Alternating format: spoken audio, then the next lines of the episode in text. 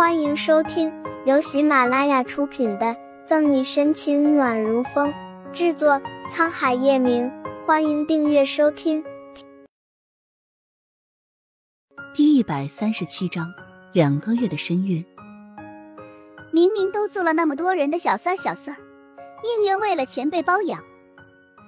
别看他住在这么好的宿舍，穿的、用的、吃的，什么都是靠身体得来的，还装作白莲花欺骗感情。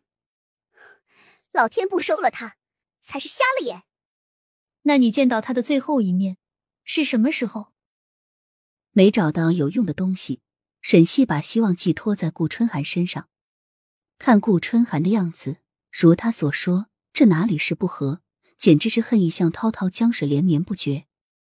歪着头想了想，顾春寒很确定的说：“上个星期二，上个星期二是在买表风波过后。”眼镜转了转，沈西走到顾春寒桌子旁边：“小妹妹，你知不知道何娟把一块 Patek Philippe 手表送人？”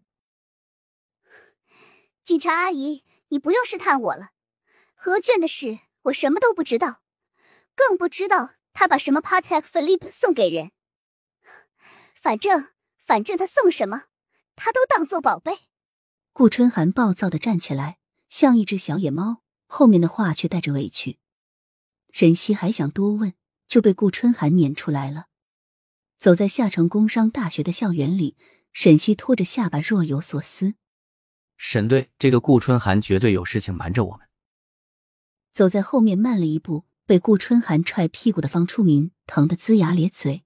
气得脸红脖子粗，一个警察被个小姑娘踹屁股赶出来，要是让别人知道，还不得笑掉大牙才怪。沈西长长舒口浑浊的气，我又不是傻，当然也看出这顾春寒有事瞒着我们。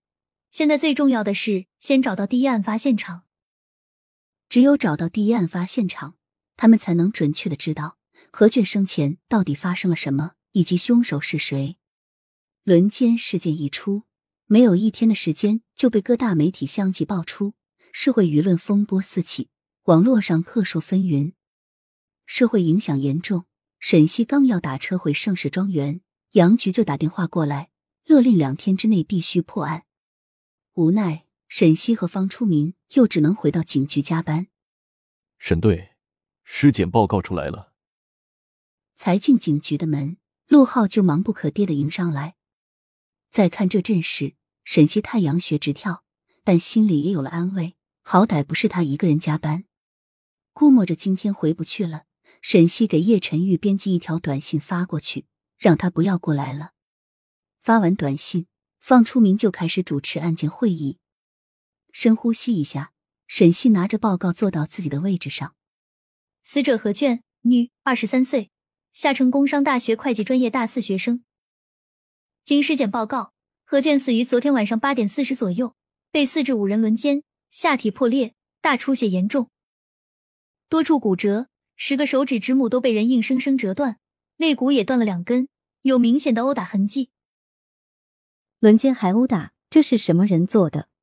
谭维愤慨，这样的折磨过程，别说何卷一个娇滴滴的姑娘，就是个男人也承受不了。除此之外。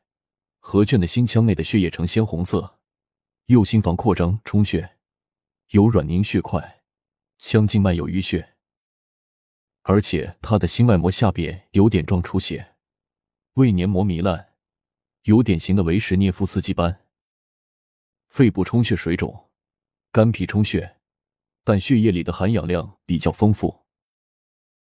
沈西手里转着笔，望着投影仪上何俊的尸体照片。这完全符合冻死状态。要一个人死不难，一枪毙命或者下药下毒，但轮奸殴打过后，还把人活生生的放进冰库里，让他慢慢冻死，这已经不能用残忍形容，简直就是丧尽天良，暴力子孙。还没有完，陆浩点击下一张图片，继续说：何卷还怀孕了，两个月，两个月的身孕。沈西下意识的想起吴父，小维，我让你去调查的吴父什么情况？我查过了，这个吴父是水墨国际房地产的老总，也是何卷的情人。谭维拿出几张照片。上个星期，他的老婆杨香发现他和何卷的关系后，和他大吵了一顿。为了避开风头，便找了个借口出国。本集结束了，不要走开，精彩马上回来。